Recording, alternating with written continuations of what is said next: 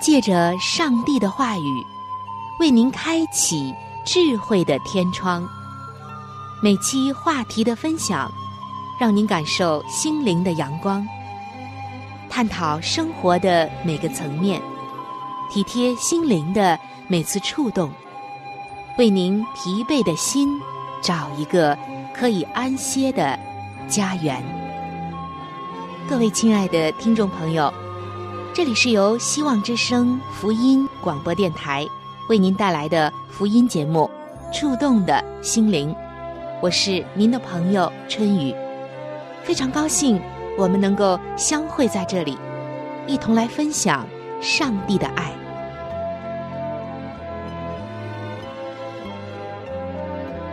各位亲爱的听众朋友，这里是由希望福音电台为您带来的福音节目。触动的心灵，我是主持人春雨。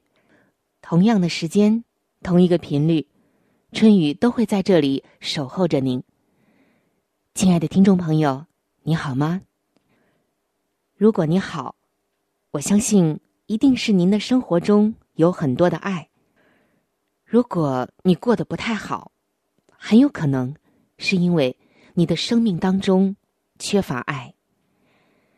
我们都渴望着爱，但是今天我要带你来认识一个最伟大的爱，这个爱也和你有关。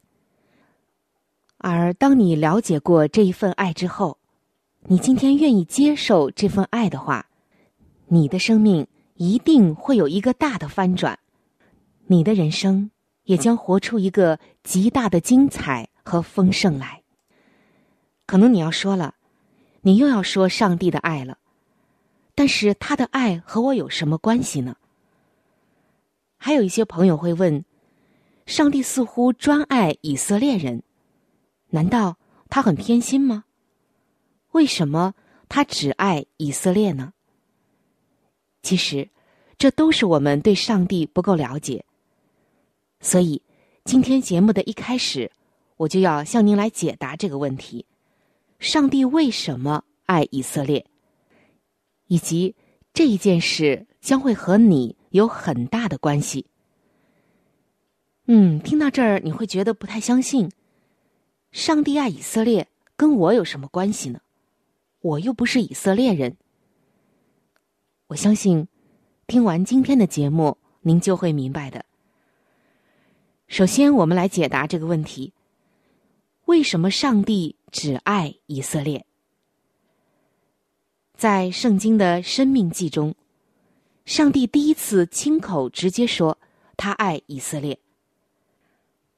当时的以色列百姓聚集来到他们敬爱四十年之久的领袖摩西面前，这个律法的颁布者、伟大的先知和上帝的朋友摩西，将要和他们永别了。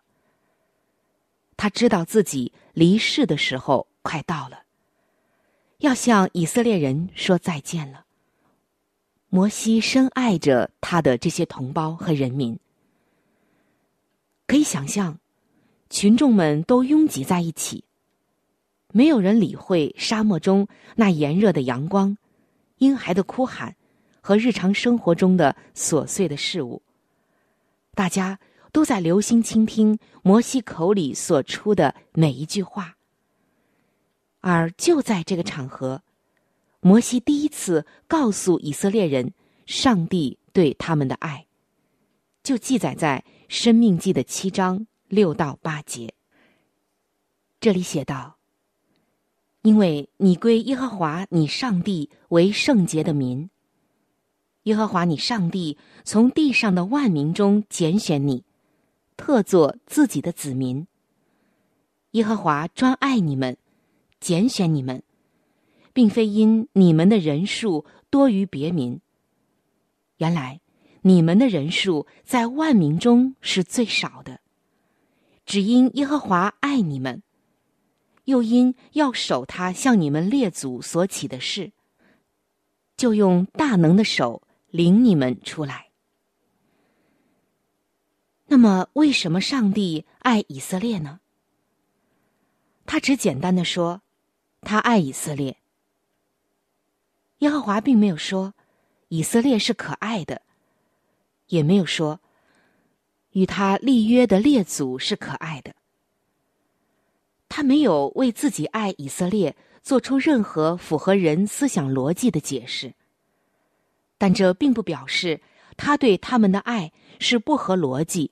或者是非理性的，而是因为他完全的爱是根据神圣的理由和至高的计划。上帝暗示他爱他拣选的子民，是因为爱的缘故，就是这么简单。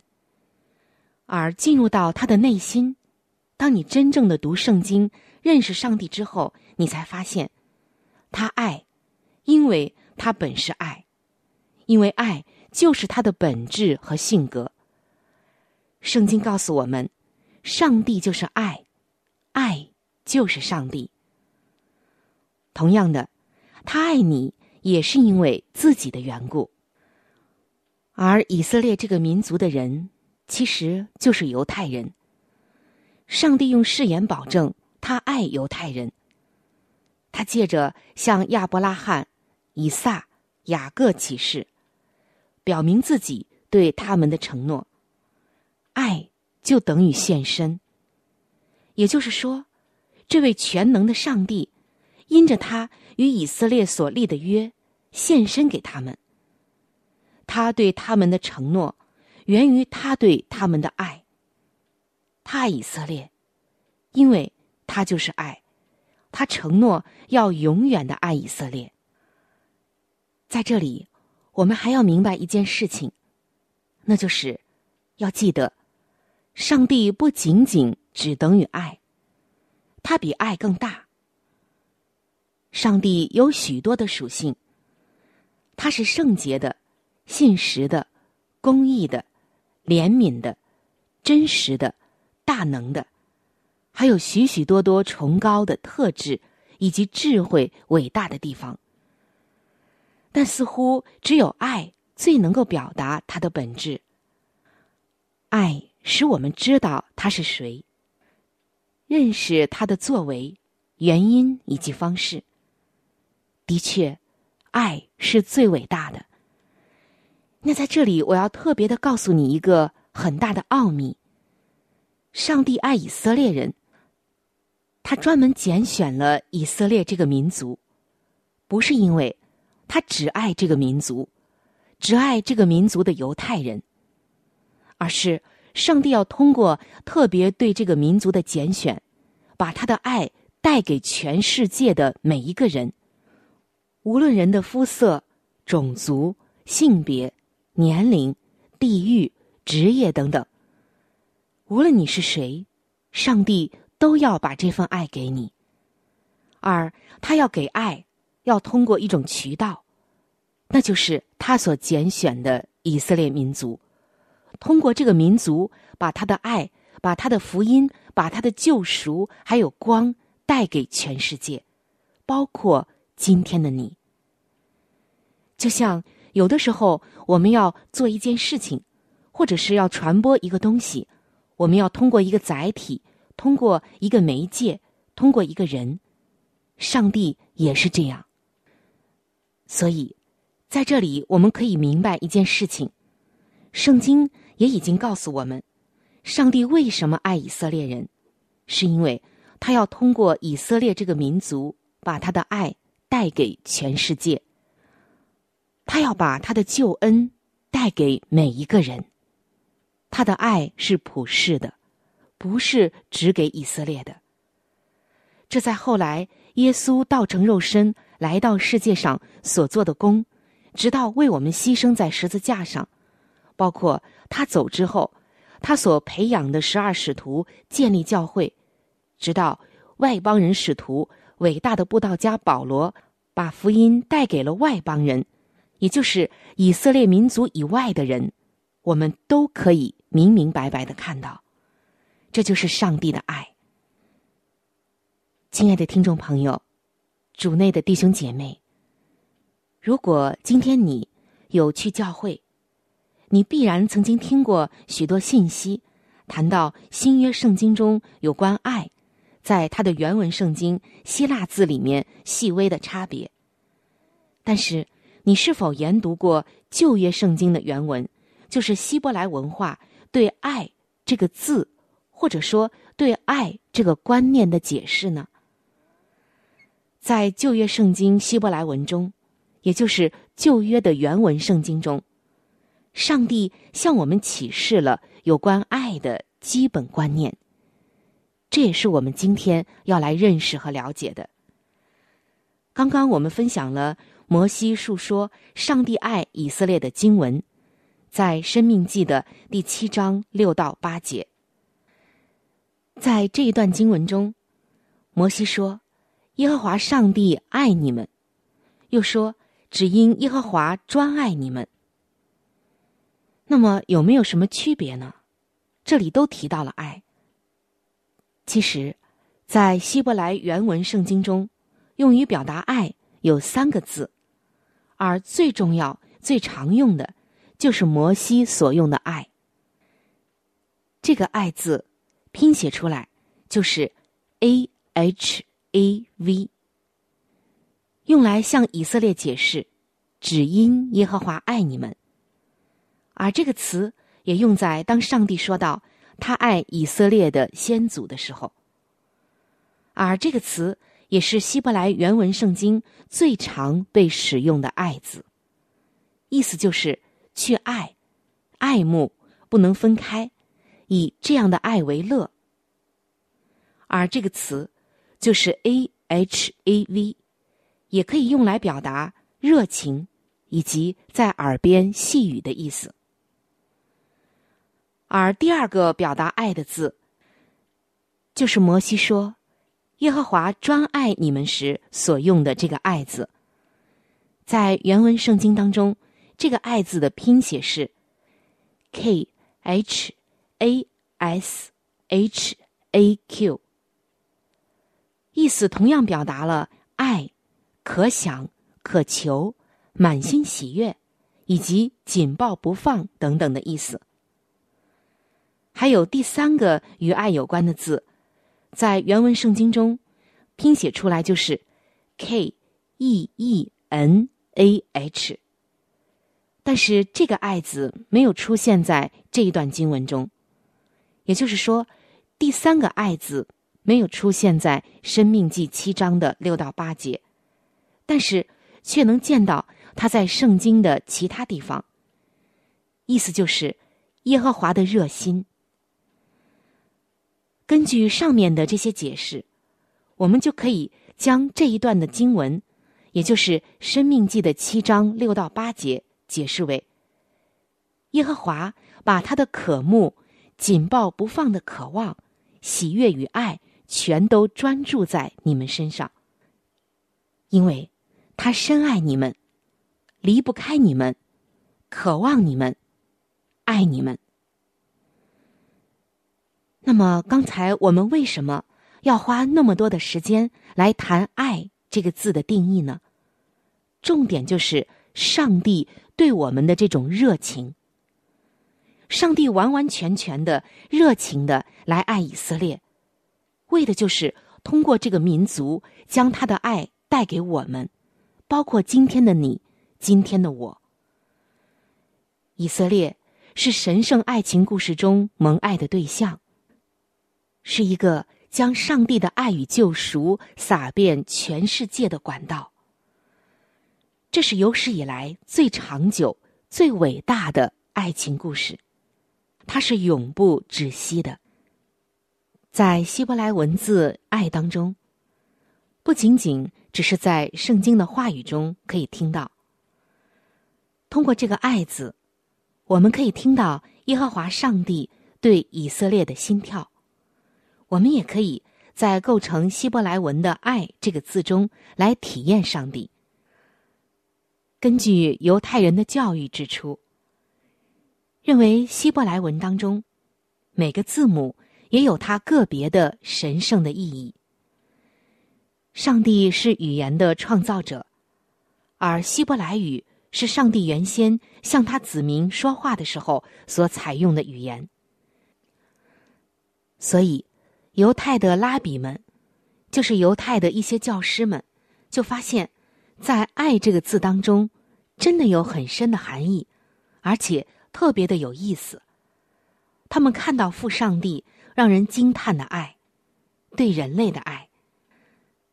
他们发现希伯来字“爱”，就是 “a h a v” 这个词呢，是由三种意思构成的。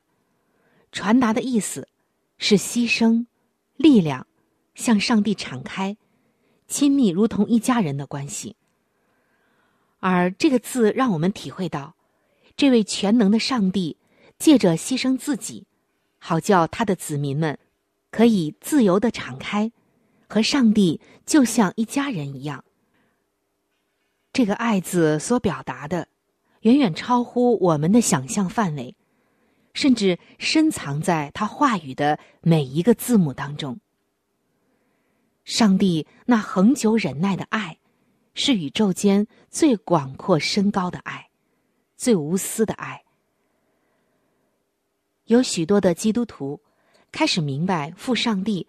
对以色列的心意之后，常常都会问：我们如何向我们的同事或者邻舍来做见证？其实，最好的回答就是爱他们，像上帝爱我们一样的去爱他们。人的心灵对上帝的爱其实是特别敏锐的，他们肯定会做出响应。不过要牢记。爱是恒久忍耐，不能遇到一点点挫折和失望就退缩。我们相信，自从上帝创造了以色列，以色列就在他心中占有一个特别的位置。上帝调动天地来爱他、宠他、抚养他，并称呼他为属他的子民。当他走入歧途的时候。上帝紧随其后，要将他迎回来。上帝是以色列最伟大的爱的上帝。犹太人的心灵仍旧会对上帝爱的呼唤敏锐的做出响应。亲爱的听众朋友，亲爱的弟兄姐妹，你知道吗？如果你是一个信上帝的人，在上帝的眼中，你就是。以色列人，你就是他所爱的、所宠的、所要抚养的。即使你不是以色列人，你是一个外邦的信徒，上帝对你的爱绝对不会少于他对以色列的爱。上帝的心里面如何特别的为犹太人保留一个特别的位置，在今天，同样的，他也在心里。为你保留了另外一个专门为你而保留的位置。他的爱，此时此刻正在不断的呼唤着你。所以你听到了这一期节目，你听到了上帝借着这一期节目正在呼唤你，寻求你的声音。只要你愿意寻求他，就必然寻得到。当你寻到他的时候，你接受他的时候。你就是属灵的以色列人，你就是他的宠儿，就是他的儿女。今天，他在这等待着你。接下来的一步就看你的了。你愿意成为他的儿女吗？愿意来认识他、了解他、亲近他吗？我在这里期待着你的来信。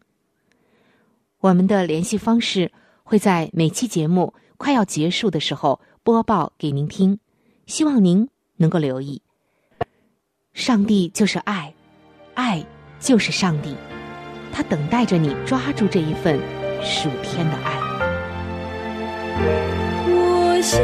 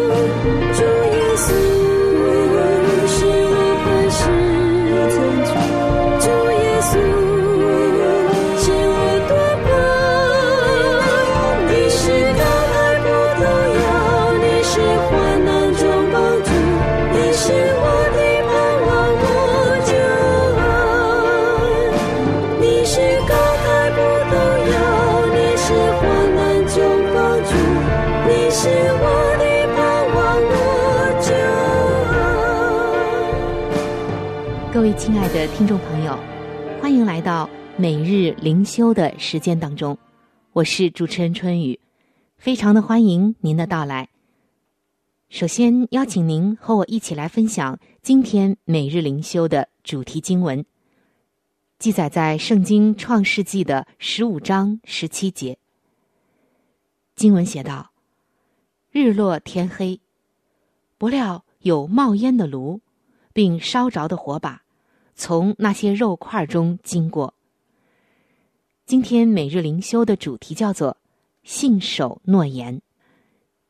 亲爱的听众朋友，无论您和怎样的人交往，你都希望他是一个信守诺言的人，对不对呢？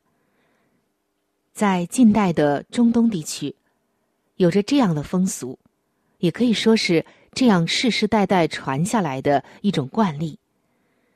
在高位者，就是国王或者领主，与在低位者，就是他的仆人或者臣民。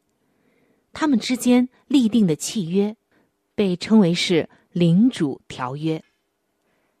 在立约的仪式上，要宰杀牲畜，并且将它对半切开。牲畜的肉块在地上排成两列，中间形成一条走道。然后领主从对半的肉块间走过，宣告他会信守承诺。倘若他背约，下场就会像这些被宰的牲畜一样。在圣经的创世纪十五章，我们看到，当亚伯兰问上帝，他要怎样才能确定上帝的应许会成就，上帝就利用这样的领主契约，利用这样的一个鲜明的文化象征，来保证上帝的应许。当燃烧的火把经过寄生的肉块时，亚伯兰就明白上帝在宣告：信守承诺是上帝的责任。上帝与亚伯兰的约定，以及上帝对应许的保证，同时也延伸到了基督徒的身上。正是因为如此，保罗在新约中不断的称信徒为亚伯拉罕的子孙。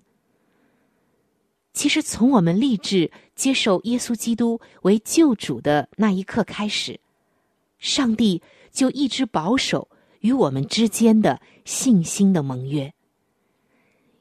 因为坚信上帝信守承诺，必保守我们的救恩到永远，就使我们更有信心将生命交托给他。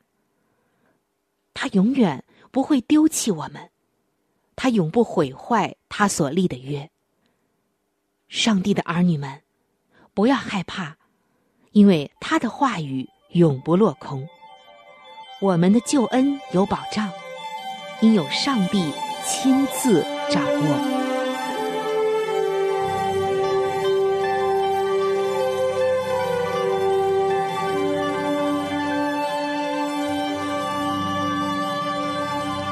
位亲爱的听众朋友，我们今天的话题就和大家分享到这里了。